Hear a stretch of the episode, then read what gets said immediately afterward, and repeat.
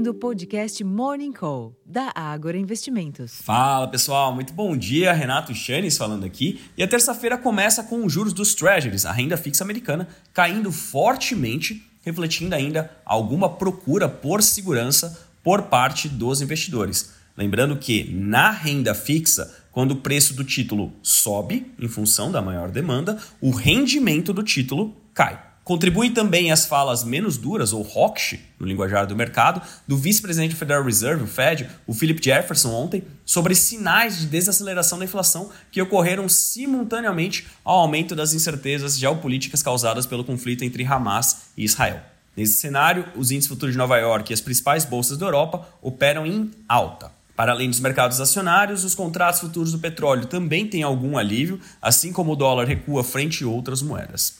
Alternativamente, os temores persistentes sobre o ritmo de crescimento da segunda maior economia do mundo, especialmente após a incorporadora Country Garden alertar que não terá condições de honrar pagamentos da dívida em meio às vendas fracas, os preços futuros de minério de ferro registraram perdas de 1,74% na madrugada em Dalian, China, cotados equivalente a 112 dólares e 29 centes por tonelada. Esses ajustes externos sugerem que o dia possa ser novamente positivo para os ativos domésticos hoje, embora, assim como ontem, a grande representatividade das petroleiras dentro do Ibovespa possa impactar o desempenho geral do mercado. A nova elevação para o desempenho do Brasil neste ano pela FMI, prevendo a economia crescendo 3,1% ante 2,1% anteriormente, embora bem-vinda, não deve exercer grandes influências sobre os negócios. As projeções já estão bastante alinhadas com o consenso de mercado, por exemplo. Em termos de agenda, aqui no Brasil, o presidente do Banco Central, Roberto Campos Neto, faz palestra em Fórum de Economias Emergentes a uma hora da tarde.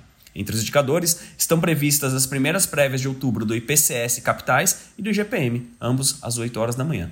A pesquisa industrial mensal de agosto às 9 horas e o fluxo de estradas pedagiadas de setembro às 10 completam a agenda. Nos Estados Unidos, Quatro dirigentes do Fed participam de eventos ao longo do dia. Rafael Bostic, de Atlanta, às 10h30 da manhã. O diretor, Christopher Waller, às 2h30 da tarde. Neil Kashkari, de Minneapolis, às 4 horas da tarde. E Mary Daly, de São Francisco, às 7 horas da noite. Também é esperado um dado de estoque no atacado em agosto, às 11 horas da manhã. Finalmente, na Europa, a presidente do Banco Central Europeu, BCE, a Christine Lagarde, participa de painel sobre estabilidade nas reuniões anuais do FMI e Banco Mundial, às 9 horas da manhã.